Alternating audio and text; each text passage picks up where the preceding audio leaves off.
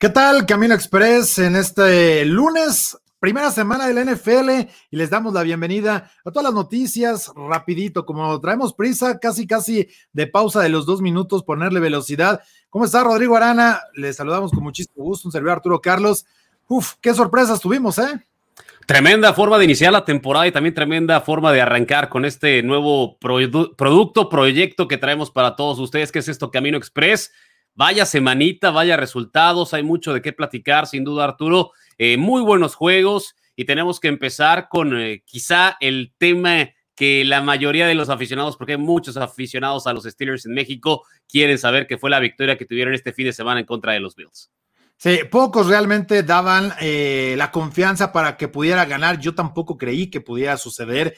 Es cierto, tienes una muy buena defensiva, pero creo que el reflejo de la primera mitad para este partido fue clave y de pronto aparece un tipo llamado TJ Watt, recién firmado en la extensión de contrato y le sacó, bueno, cada centavo lo exprimió el equipo de Pittsburgh. Cinco golpes al pasador, dos capturas, un fumble forzado. Fueron clave para el momento del partido, ¿eh?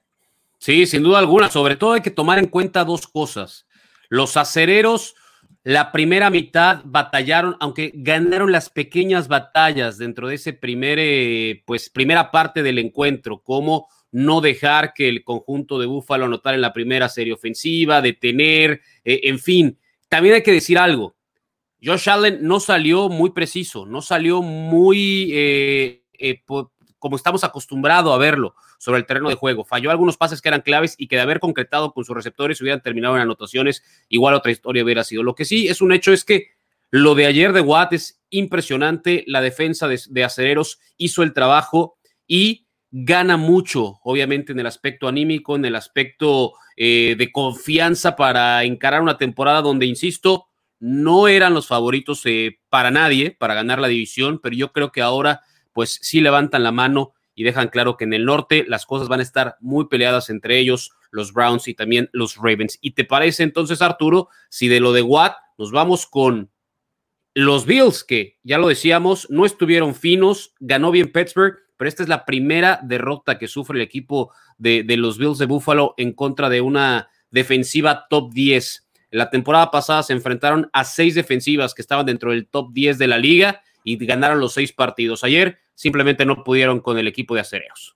Y yo creo que eh, Pittsburgh ya les mostró a toda la liga cómo puedes meterte en la cabeza. Eso es lo que tienes que hacer, meterte en la cabeza. Y justo en el balón suelto que forza TJ Watt, se nota cómo hasta amarra de los brazos como para que no se pueda levantar Josh Allen. Eso es lo que tienes que hacer, hostigar al rival deportivamente y que sepa que vas a tener más miedo que ganas y por eso soltaba tan rápido el balón Josh Allen en el partido. Eso fue una clara realidad de lo que estaba viviendo y pasando por su cabeza, de lo cual van a salir adelante. Los Bills sí son fuertes, es un equipo sólido, sin embargo, cuando le cambias eh, algo en mente, eh, la forma de trabajar, claro que va a venir este tipo de resultados que, que, son sorpresas, son campanadas y que de alguna manera también abren ¿no? la caja de Pandora para ver cómo le puedes pegar a un jugador como Josh Allen. Te voy a preguntar, ¿son los Bills tan fuertes como los pensábamos o después de este resultado, después de esta derrota en casa en contra de Acereros, la verdad cambia la percepción para esta temporada? Yo creo que debe ser algo que, debe ser pasajero. Eh, ningún equipo es tan bueno ni tan malo como la semana anterior. Eso es una máxima en la NFL porque habrá muchas sorpresas, pero a la semana siguiente todo vuelve a su causa. Yo creo que eh, sí, el equipo de Buffalo es un equipo muy sólido y para que realmente estemos pensando en que ya cambió el panorama, tendrán que pasar unas cuatro o seis semanas y aún así la temporada es tan larga que si tú estás jugando bien en noviembre y diciembre, puedes darle la vuelta a la página y meterte muy lejos, lo cual me lleva más bien a, a mí preguntarte, a ver, toda la gente decía, oye, no, Pittsburgh no sirve para nada, no van a ganar la división.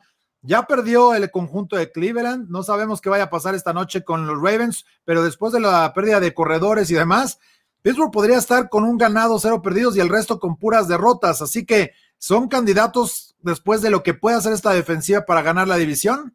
Yo te había dicho hace una, una, semana, lo dije en los últimos días, para mí Acereros es siempre un equipo competitivo, nunca se le puede descartar, inclusive sin la etiqueta de favorito, Steelers siempre se las ingenia para estar peleando el título divisional. Hay que ser muy sinceros, hay que ser muy claros, es la primera victoria de la temporada, es un resultado que probablemente no se pensaba obtener como visitantes eh, en Búfalo, pero sí, Yo creo que los Steelers siempre son candidatos y esa defensa va a llevar la mano y mientras el Big Ben cumpla con su trabajo, pueda lanzar ahí unos dos, tres pases por juego de anotación, este equipo va a tener muchas oportunidades de, ganar los partidos. Me gustaría ver más de Neil Harris para la siguiente semana. Vamos a ver cómo, cómo funciona también este, este joven y cómo se va adaptando a la ofensiva de los Steelers, pero creo que a los Steelers sea con etiquetas o no, siempre, siempre hay que considerarlo un equipo candidato a ganar el norte de la conferencia americana. No es que tu opinión no me importe tanto, pero me importa muchísimo lo que diga la gente. A ver, vámonos con la encuesta del día. Esto es, ¿podemos considerar a Pittsburgh candidato a ganar su división tras vencer a Buffalo como visitantes? Las opciones son claras y fáciles. A, sí, B, no. Díganos y participen en la encuesta para ver si cree la gente que esto cambia un poquito de parecer para lo que vendrá en la temporada. Y por cierto, hablando de este lunes, ¿qué te parece si vamos? Porque Mayra Gómez está en Las Vegas cubriendo para este partido de los Raiders, su primer partido en casa con aficionados en el Allianz Stadium. Vamos a ver si sigue esta máxima que en Las Vegas pues, la casa sí pierde. Hola, ¿qué tal amigos de Máximo Avance? Soy Mayra Gómez y con muchísimo gusto los saludo desde Las Vegas, Nevada, donde esta noche se llevará a cabo el primer Monday Night Football. Los Raiders reciben a los Baltimore Ravens en el Allegiant Stadium. Por primera vez en la temporada regular podrá estar presente la afición y todos están listos para ver lo que nos tiene preparado. Más que nada, Gus Bradley a la defensiva, este coordinador defensivo que llegó durante la temporada baja y hoy estará a prueba cuando este equipo, que en el año pasado en la NFL fue una de las peores defensas, tendrá que enfrentar a nada más y nada menos que el quarterback Lamar Jackson, que a pesar de venir algo golpeado en el juego terrestre este equipo, recordemos que es el quarterback, el líder en este juego, así que tendrá que forzarlo a lanzar y ver que también está esa secundaria del equipo de los Raiders. Por otra parte, a la ofensiva, Jared Carr tiene varias armas. Su pieza número uno, en mi opinión, sigue siendo el cumpleañero Jared Waller, el tight end, quien esta noche la cereza al pastel sería un triunfo en el Allegiant Stadium. Ah, bueno, pues aquí el reporte y aprovechamos, eh, gracias a Mayra antes que nada, Arturo, pero hay que ver las dos caras de la moneda de Mayra y de lo que se vive con los Raiders en Las Vegas. Hay que ir con David Andrade, que sigue a los Ravens día a día para máximo avance y que nos va a hablar precisamente sobre las incógnitas que hay para este equipo de los Ravens, porque las lesiones han opacado este arranque de temporada, perdiendo a sus mejores corredores, perdiendo un defensivo clave sin duda alguna.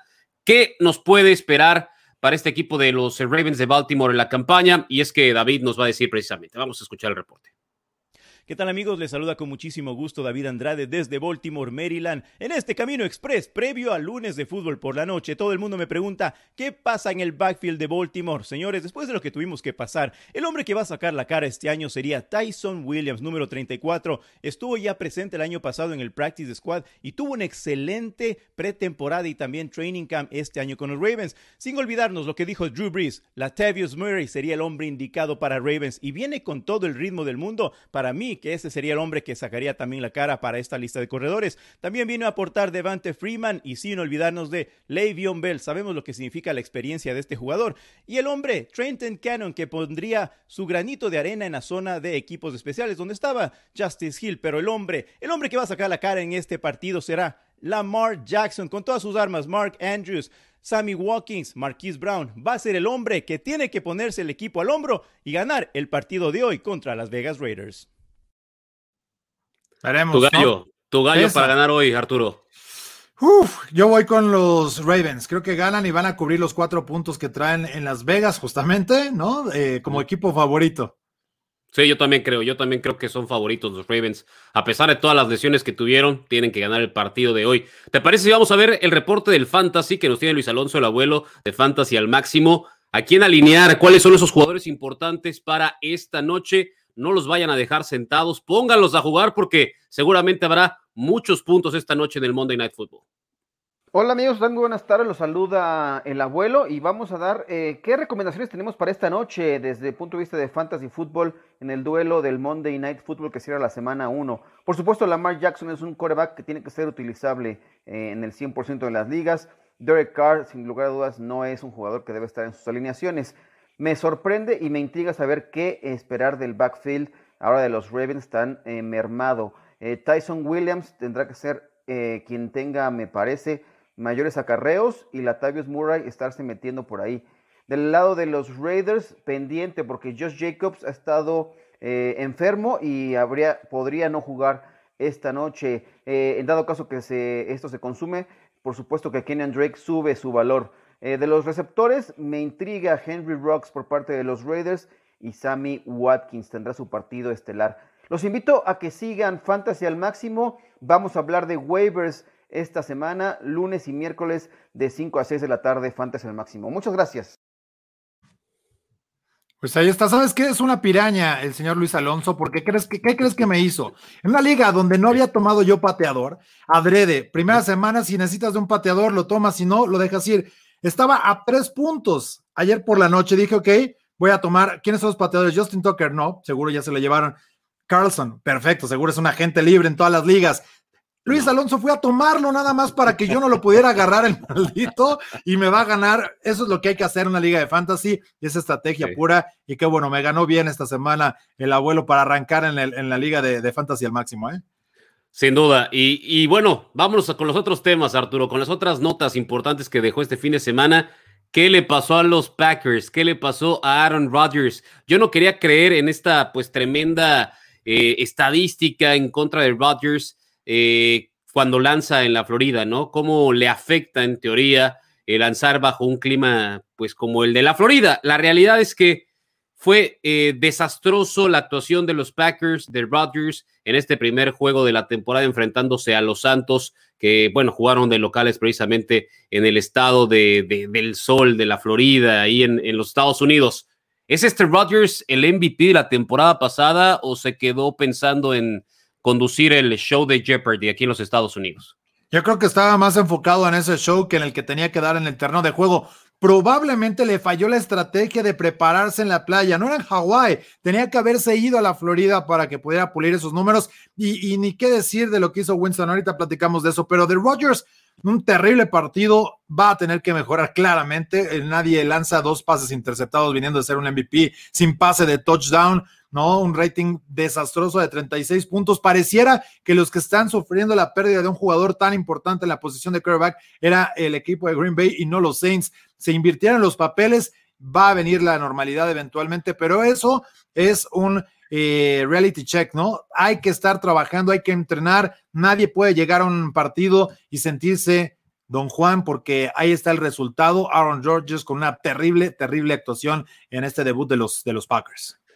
Dos intercepciones, cero pases de anotación, tuvo 133 yardas, lanzó 38, o no es cierto, 28 veces el balón, solo completó 15. Es decir, sus números muy, muy lejos de lo que estamos acostumbrados a ver. Eh, inclusive mató a muchos en la liga de fantasy, ¿no? En sus fantasies los, los acribilló porque dio muy, muy pocos. Fue una actuación terrible. Yo fui uno de ellos. Yo fui uno de ellos.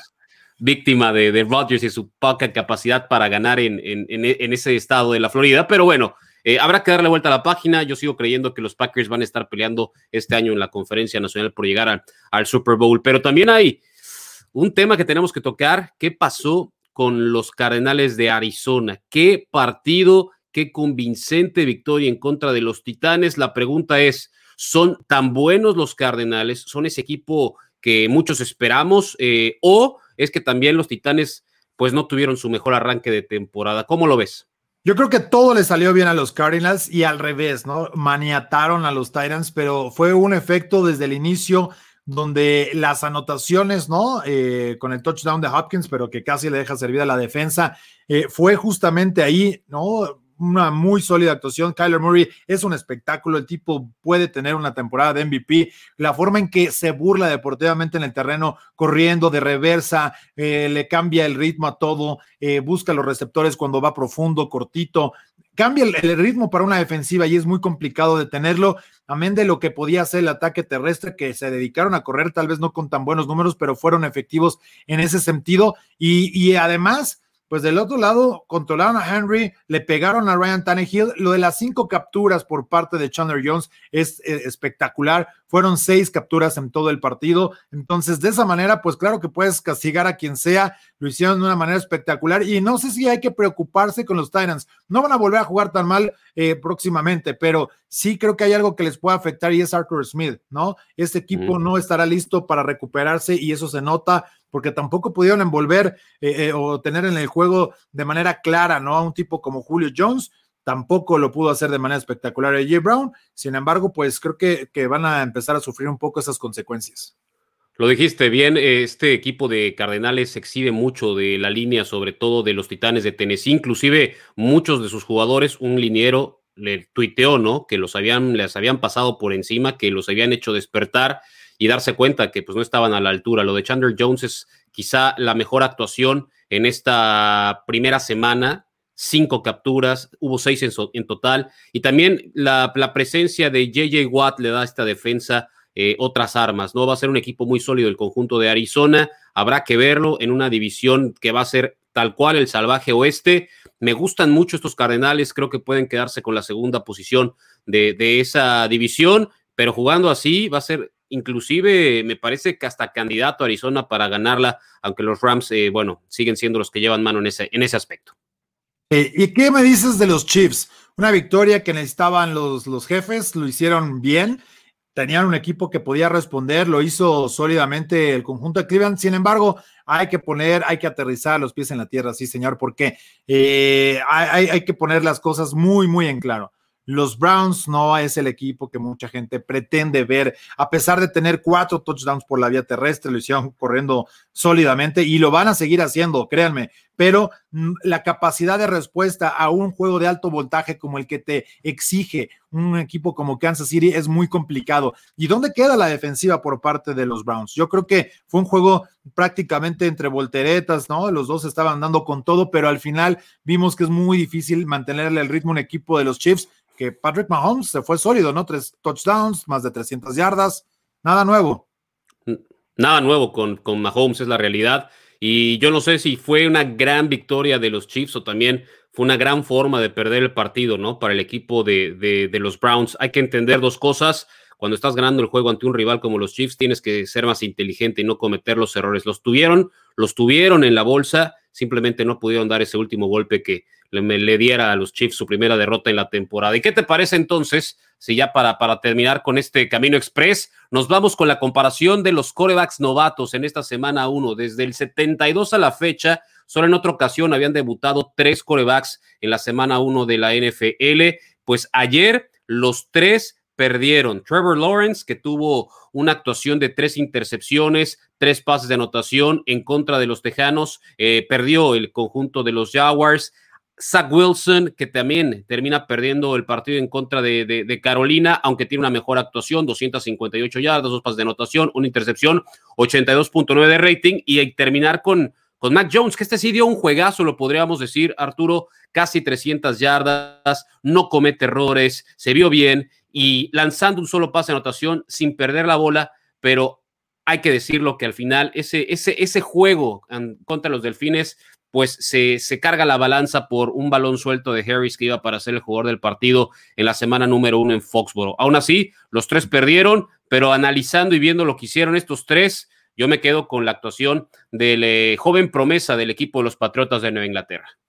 Sí, aunque creo que también puede entrar un poco en el escenario de ser administrador del juego en algún momento, ¿no? Y eso creo que le, vimos, no era tan agresivo como Trevor Lawrence o como incluso Zach Wilson. Zach Wilson sufrió el partido, le pegaron muy fuerte, eh, estuvo sacudido a lo largo del partido y del lado de Trevor Lawrence fue agresivo, ¿no? Osado, le interceptaron tres veces, anotó tres veces, la mayoría ya en garbage time, así que tampoco hay que emocionarse mucho por esos pases de touchdown, pero creo que veremos cómo van evolucionando y la forma en que también sus coaches le están dando tiempo en el terreno de juego, porque al final los expones a los errores y creo que también es parte de lo que tendrán que ir aprendiendo. El único equipo que está listo para competir son los Patriots, así que Mac Jones creo que tiene la vara más alta y sobre, y sobre todo está obligado a tener mejores resultados. Y así llegamos al final de Camino Express, chato, nos vamos. Nos vamos rapidito y con eso ustedes están bien informados. suscríbanse al canal, activen las campanitas para que estén sonando en su teléfono y por supuesto estén siguiendo todos los contenidos que tenemos para ustedes. Así que nos despedimos en este Camino Express para todos ustedes.